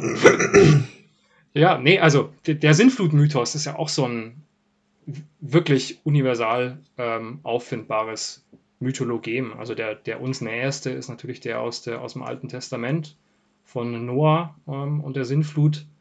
Der hat, soweit ich weiß, ein ganz, ganz ähnliches Vorbild in der mesopotamischen Mythologie. Der Held heißt, meine ich, Utnapishtim, der dort die Rolle spielt. Aber die Struktur der Geschichte ist fast dieselbe äh, wie in der, in der biblischen Geschichte. Auch in der griechischen Tradition gibt es die Geschichte von Deukalion und seiner Frau, die am Ende des ehernen Zeitalters sich durch ein Schiff vor der Sinnflut retten. Und ich meine auch in einer ganzen Reihe anderen Kulturen. Also, also anscheinend ist das eine der Geschichten, die über irgendwas berichten, was für den Menschen sehr essentiell und grundlegend ist. Und ja. der der bietet sich jetzt auch wieder. Man könnte jetzt mal von unten anfangen. Vorher habe ich von oben angefangen mit der Deutung. Die einfachste Deutung für die Naturalisten wäre ja, okay, anscheinend gab es in der Geschichte mal irgendwie ein heftiges Fluterlebnis. Vielleicht bei unseren Vorfahren in Afrika oder vielleicht noch früher, man weiß es nicht. Vielleicht haben wir das noch aus irgendwelchen, in unserem Reptilian Brain oder so, äh, noch als Erinnerung an irgendwelche prähistorischen Zeiten. Aber anscheinend, vielleicht gab es in der Historie mal ein Erlebnis, was sich so tief eingeprägt hat für uns, dass dieses Bild uns sozusagen bis heute verfolgt. Und ganz ehrlich, vielleicht ist es so. Also kann ich nicht widerlegen. Ähm, mag sein, mag auch gut so sein, dass, ähm, dass da tatsächlich irgendeine Form von, äh, wie sagt man, intuitiver Erinnerung an irgendein Ereignis, was sich genetisch übertragen hat, ähm, in uns lebt, mag sein. Ja, ja an, an viele Ereignisse. Also ich denke, äh, wahrscheinlich an, an viele Ereignisse, also, also Flutkatastrophen hat es ja auch immer gegeben. Also ich denke, was natürlich die naturalistische Deutung, ähm, was die natürlich für sich hat oder in einem begrenzten Ausmaß ist, die Bilder des Mythos, die sind natürlich schon der Natur entnommen. Ähm, also genau. sehr, sehr schön ist das ja auch im, im Schöpfungsmythos. Ähm, den gibt's ja zweimal. Es, es gibt einmal, äh, wird ja erzählt, wie der Schöpfergott äh, das, äh, die, das Wasser und äh, das Land scheidet. Und äh, da also in, mit diesen sieben Tagen. Und es gibt ja noch dann diesen ähm, Mythos, wo er äh, den Menschen aus Lehm formt und ihn Atem einhaucht. Und äh, man kann es sich natürlich so denken, äh, dass das eine sozusagen, also ähm, die eine Erzählung ist mutmaßlich äh, in einem Kontext entstanden, in dem das Wasser eher als bedrohlich äh, empfunden wurde, dass man vom Land erst äh, wegfegen musste, damit dort irgendwie was wachsen konnte.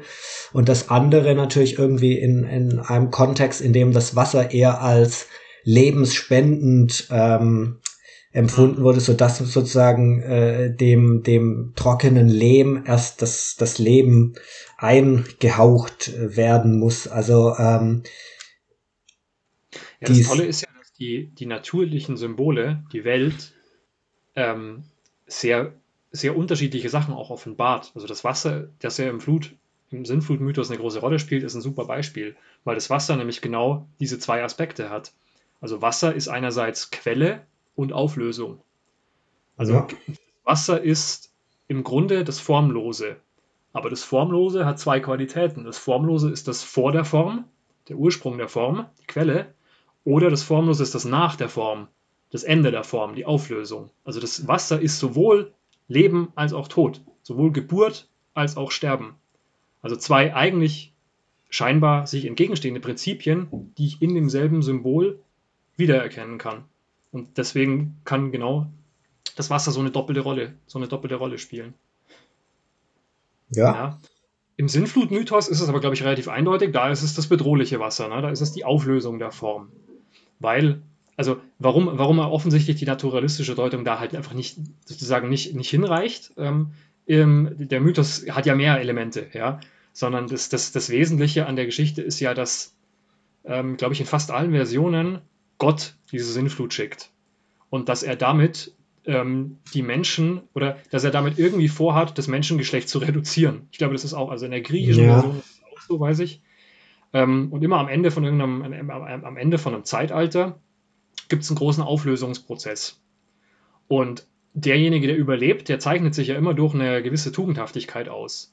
Äh, also Noah ähm, ist ja nicht, äh, ist ja auch, auch, auserwählt worden für diese Rolle. Und auch zum Beispiel Deukalion ist auch, ähm, hat die Rolle auch, weil er ein besonders gerechter Mensch ist. Also sprich, was, was da ja irgendwie zum Vorschein kommt, ist, dass in solchen Auflösungsprozessen derjenige, der das übersteht, den Auflösungsprozess und seine Form nicht verliert, sondern dann die Quelle wird für das neue Leben nach der Auflösung, ist der, der irgendwie Gott am nächsten steht in diesen Geschichten. Was dann auch zum Beispiel zum Ausdruck kommt, dass der Ort, auf den man sich flüchtet, äh, oft ein Berg ist. Also, oder ich, ich glaube, in der, bei Noah ist es doch auch so, dass, die, dass die, das Berg Schiff. Ararat, ja. Ja, genau. Und der Berg, ja, macht natürlich vom Bild her auch wieder perfekt Sinn, weil der Berg ist der höchste Punkt, deswegen ist er der letzte, der überflutet wird. Logisch. Aber der Berg ist halt auch die Verbindung zwischen Erde und Himmel. Also der ist der Punkt, der dem Himmel am nächsten ist. Und der Himmel ist halt die Heimstatt des Gottes der, das Bereich des Ewigen, der dem Bereich der Erde, auf der sich alles ständig ändert, entgegengesetzt ist. Das heißt, auf der Spitze des Berges zu sein und der Flut zu entrinnen, kann auch heißen, Gott am nächsten zu sein und nicht aufgelöst zu werden durch das, was da passiert. Ja? Und das passiert jetzt im Mythos einmal am Ende eines Zeitalters, aber man könnte ja vielleicht auch sagen, das passiert uns ja jeden Tag im Grunde, weil wir eigentlich in unserem profanen Leben vielleicht immer wieder mit, mit Situationen auseinander, uns auseinandersetzen müssen, in denen sich was auflöst. Du hast vorher das simple Beispiel genannt, so du hörst auf, Fußball zu spielen. Jetzt nehmen wir mal an, du machst es nicht aus eigenem Willen, sondern du brichst dir das Bein bei einem saudummen Unfall, Un Unfall und dein ganzes Leben verändert sich dadurch, weil du auf einmal vielleicht deinem, äh, deiner, deiner Passion, dem Fußballspielen nicht mehr nachgehen kannst. Und deine ganze Persönlichkeit wird überschwemmt durch diese Sinnflut an Veränderung und an, an, Unf an Unformheit, Ungeformtheit. Und wie gehst du damit um? Ja? Und das sind jetzt, da sind wir jetzt auf der Ebene, wo zum Beispiel ein Jordan Peterson ansetzen würde. Also wie geht das den Einzelnen in seinem, in seinem Leben an? Und ich denke, auch da gibt es durchaus Anwendungsmöglichkeiten für diese Geschichten. Ja, also ich, für mich ist wahrscheinlich das eigentliche Zentralmotiv des Mythos, also, also dieses konkret jetzt sogar nicht, nicht die Sintflut, sondern eigentlich die Arche. Also, ähm, das ist ja, wenn man, wenn man sich's vorstellt, eigentlich ein, ein, ein surrealistisches und ein, ein abgründiges Bild eigentlich, ein Schiff auf einem unendlichen Ozean ohne, ohne Hafen und Ufer. Ähm, so, so könnte man sagen, äh, ist die menschliche Existenz ohne Gott äh, ein, ein irgendwie ohne, ohne Ziel äh, und Ausweg in, in äh, einer Unendlichkeit äh, verlorener Punkt. Ähm, Eine Orientierung, ne? Ja, also es ist auch irgendwie, ähm, also ich finde das merkwürdig und ich denke, dass das rührt dann auch an den Kern diese diese Vorstellung, ähm, dass dass von jedem Tier zwei Exemplare mitgenommen werden. Das ich weiß nicht, das das finde ich hat für mich irgendwie fast etwas etwas Modernes oder irgendwie etwas, ich weiß nicht, das äh, es, es riecht fast nach Genlabor. Also es ist. Ähm, ich muss sagen, das ist auch ein Element, zu dem ich jetzt so intuitiv nichts zu sagen hätte. Oder es, es ist auch dieses, ähm, dieses Enzyklopädische, was da drin ist, wo ich eigentlich denken sollte, das ist doch dem antiken Menschen oder, oder vielleicht sogar dem vorantiken Menschen, dem ist doch das fern, dass hier sozusagen wie in einem modernen Lexikon jedes einmal vorkommt oder eben zweimal, klar.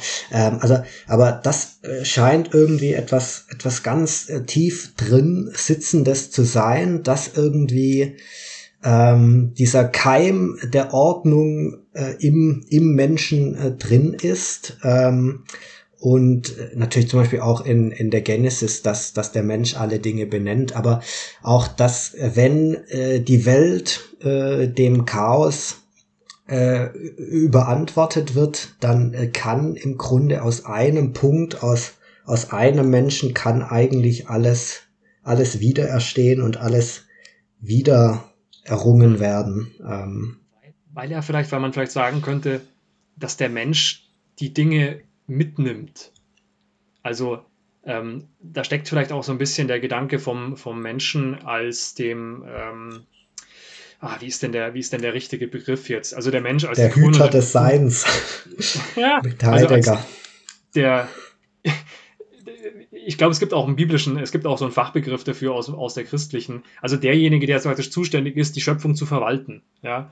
Also er ist auch irgendwie zuständig dafür, ähm, das Leben mitzunehmen auf die Arche und dann wieder hervorbringen zu lassen. Also er ist auch irgendwo, die, die Tiere sind auch irgendwie Schutzbefohlene für, für den Menschen.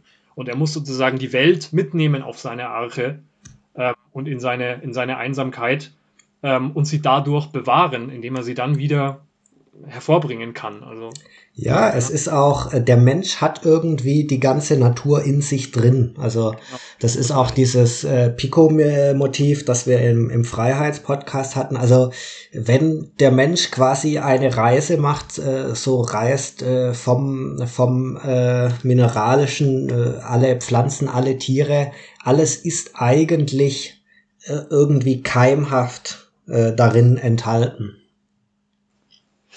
Ja, das stimmt. Das ist gut. Ne? Das ist jetzt zum, Beispiel sowas, das, das kam jetzt in unserem Gespräch gerade relativ spontan zustande. Da hätte ich jetzt vor fünf Minuten noch keine, keinen Vorschlag gehabt, wie man das deuten kann. Aber das ist, finde ich, gerade das Witzige, wenn man da, wenn man sich die Sachen auch mal so zu sich sprechen lässt und sie nicht gleich zu sehr überformt mit einem, einem definitiven Logos, dann glaube ich, kommen diese Sachen auch langsam zur Sprache.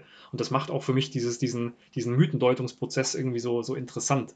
Aber da muss man ein gewisses eine gewisse Offenheit mitbringen, um die Bilder auch einfach sprechen zu lassen und sie nicht gleich irgendwie zu überfallen, weil das ist natürlich, das liegt mir auch äh, nahe. Ja, ich bin auch immer sofort gleich mit meinen erlernten philosophischen Deutungen zu Werke.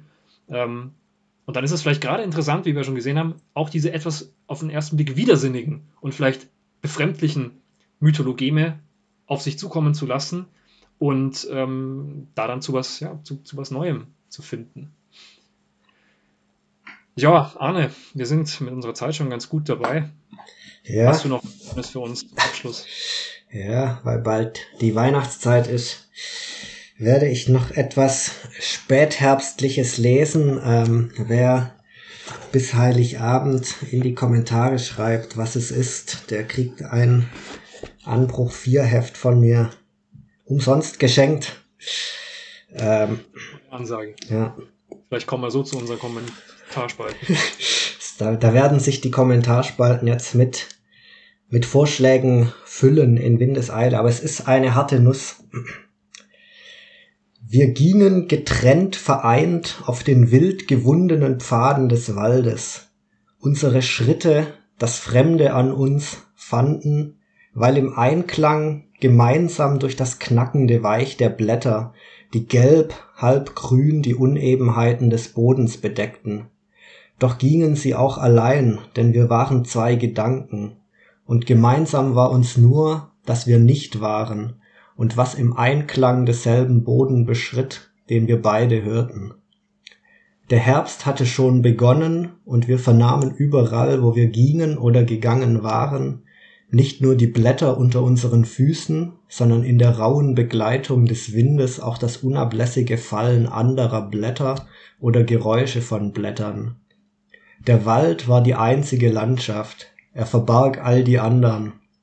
Doch als Ort und als Platz genügte er Menschen wie uns, deren Leben ein Gehen war in Einklang und Verschiedenheit über welken Grund, ich glaube, es war ein Tagesende dieses oder eines anderen Tages oder vielleicht aller Tage in einem Herbst aller Herbste, in einem symbolischen, wirklichen Wald. Welche Heimstatt, welche Pflicht, welche Liebe wir hinter uns ließen, wir selbst hätten es nicht zu sagen vermocht. Zwei Wanderer, nicht mehr, waren wir in diesem Augenblick, Zwei Wanderer zwischen Vergessen und Nichtwissen, Reiter zu Fuß, Ritter des aufgegebenen Ideals. Doch darin, wie auch im gleichbleibenden Geräusch der zertretenen Blätter und im immer gleichen rauen Geräusch des ungewissen Windes, lag der Seinsgrund für unseren Abschied und unsere Wiederkehr. Denn da wir weder das Wie des Weges kannten, noch das Warum, wussten wir nicht, ob wir kamen oder gingen und um uns versetzte mit seiner Traurigkeit das Geräusch der verfallenden Blätter, die wir nicht fallen sahen, noch wussten, wohin sie fielen, den Wald in Schlaf. Keiner wollte wissen vom andern, und doch wäre keiner weitergegangen ohne den andern. Wir begleiteten einander wie im Schlaf. Das Geräusch der gleichklingenden Schritte half jedem, ohne den anderen zu denken. Die eigenen einsamen Schritte hätten jeden von uns geweckt. Der Wald war eine Folge falscher Lichtungen, als wäre er selbst falsch oder hörte auf, doch weder der Wald hörte auf noch das Falsche. Unsere Schritte gingen unvermindert im Gleichklang, und um das Geräusch der Blätter und unter unseren Füßen hörten wir das unbestimmte Geräusch von Blättern, die fielen im Wald, der alles geworden war, im Wald, der wie das Universum war. Wer waren wir? Zwei Wesen oder zwei Formen nur eines Wesens. Wir wussten es nicht, noch fragten wir. Eine unbestimmte Sonne musste existieren, denn es war nicht dunkel im Wald. Ein unbestimmtes Ziel musste existieren, denn wir folgten einem Weg. Eine Welt musste existieren, denn es existierte ein Wald. Das aber, was war oder sein konnte, war uns fremd. Wanderer, die wir waren, im Einklang und auf ewig, auf welken Blättern namenlose, unmögliche Zuhörer fallender Blätter, nicht mehr, ein bald rauhes, bald sanftes Rauschen des unbekannten Waldes, ein bald lautes, bald leises Raunen nicht gefallener Blätter, eine Spur, ein Zweifel, eine aufgegebene Absicht, eine Illusion, die es nie gab, der Wald, die zwei Wanderer und ich, nicht wissend, wer von beiden ich war, ob beide oder keiner von beiden, und ohne ihr Ende zu sehen, wohnte ich der Tragödie bei, die besagt, dass es nie mehr geben wird als den Herbst und den Wald und den immerfort rauen, ungewissen Wind und die immerfort fallenden oder abgefallenen Blätter. Und immerfort, als gäbe es außerhalb mit Gewissheit eine Sonne und einen Tag, sah man deutlich hin zu keinem Ende in der lärmenden Stille des Waldes.